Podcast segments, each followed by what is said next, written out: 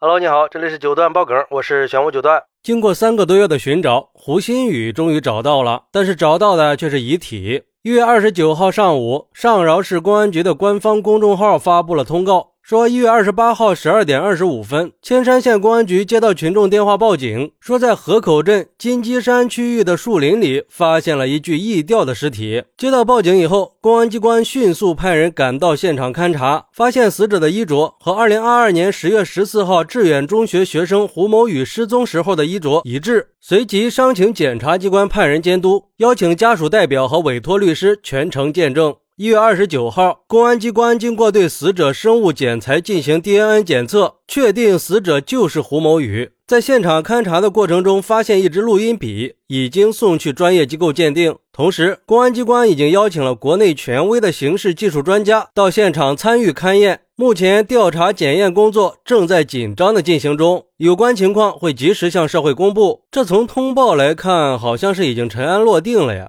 但是好像也带来了更多的谜团呀，比如说通报里提到的河口镇金鸡山区域的树林，听上去是个人迹罕至的偏僻角落，但是用地图搜一下就会发现，原来这片山就在学校的后边。之前的监控画面就指向胡鑫宇疑似是从学校翻墙跑到了这片树林里，按理说应该是重点的搜查区域呀。而且，这为了找人，省市县成立了三级联合调查组，出动了警力上百人。照这个力度，如果说人一开始就在树林里，没理由找不到呀。还有就是通报里说发现胡鑫宇的时候，人是吊翼状，看得出来这个用词还是非常谨慎的，因为吊翼并不意味着上吊自杀，具体情况还是等尸检结果吧。而对于这个事儿，有网友就说了。我不想被带节奏，真诚的希望警方能给家属一个公正的交代。养儿育女半辈子了，希望结果不会让人寒心。对胡鑫宇的父母来说，不管什么样的结果都是不能接受的。但是作为局外人的我，很难受，很心痛，同时也希望胡鑫宇可以留下一些有价值的线索。还有网友说，虽然一直都猜测胡鑫宇肯定是已经不在了，但是看到这个结果还是难以接受的。在离学校这么近的地方，一百零六天的地毯式搜索没有任何发现，现在发现易吊的尸体，确实是太离奇了。希望可以早点查出真相，给关心胡鑫宇的我们和他的父母一个交代。可怜的孩子，真不知道他遇到了什么事情，让他就这么失去了年轻的生命。也有网友说，几个月的地毯式都没找到，这突然就在树林里找到了。要知道，搜救犬的味觉是人不能比的。就算是没有搜救犬，这么长时间尸体散发出来的味道，人都能闻得到吧？一定要好好查一查死亡的时间。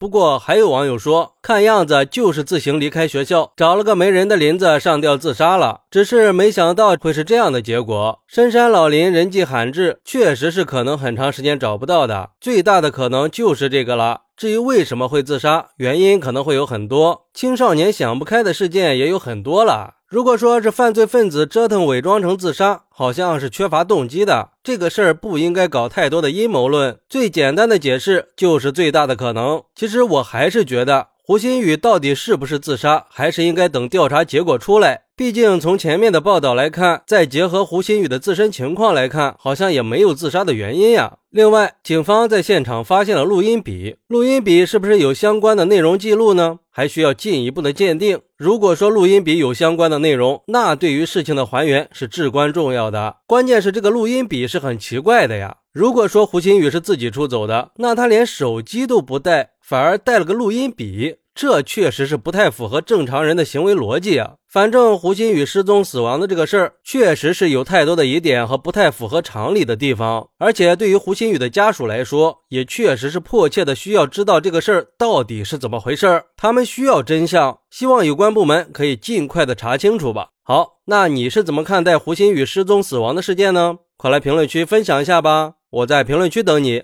拜拜。